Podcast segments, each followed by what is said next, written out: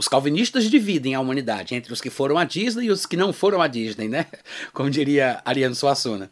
Na verdade, eles colocam a humanidade em duas castas. Eles não falam assim, né? Porque eles jamais iriam é, usar as terminologias do hinduísmo, que faz a mesma divisão da humanidade que eles. Mas eles falam que existe uma parte da humanidade que foi criada por Deus para estar numa categoria chamada de réprobos, e Deus criou uma parte da humanidade para estar numa categoria chamada de eleitos. Embora estas palavras elas possam parecer cristãs ou ter algum significado dentro da religião cristã, elas são apenas palavras que eles preenchem do significado próprio que eles dão a elas, tá?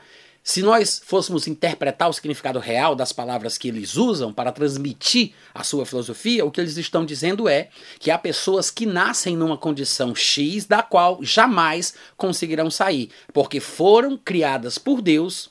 Deus decidiu desde a eternidade passada que tais pessoas seriam criadas para serem assim. Então elas estão numa casta do azar porque não tem como você classificar essa condição de outra forma a não ser o puro azar, porque é uma questão de uma decisão divina, não tem nada a ver com a gente.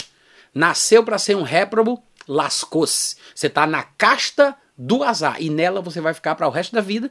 E tem aqueles que estão na casta da sorte, porque não importa o que façam, não importa o quanto pequem, não importa os erros que cometem cometerem, eles simplesmente estão na lista da sorte.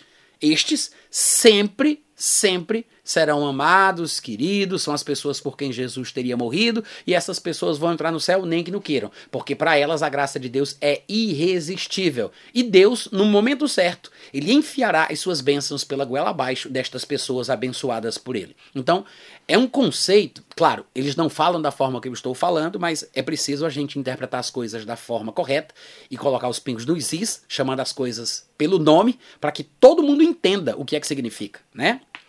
É, falar bonitinho, com academicismo, nem sempre ajuda as pessoas que precisam de uma explicação clara e direta. Então, se uma pessoa que está sendo assediada pelo calvinismo entende de uma forma direta, num linguajar mais comum e popular, e ela sabe o perigo que está correndo por estar sendo assediada pela filosofia calvinista, talvez ela se proteja com mais determinação, com mais veemência, com mais garra e comece a rejeitar pregações, abordagens, livros de viés calvinista que vão, na verdade, prejudicar a fé dela.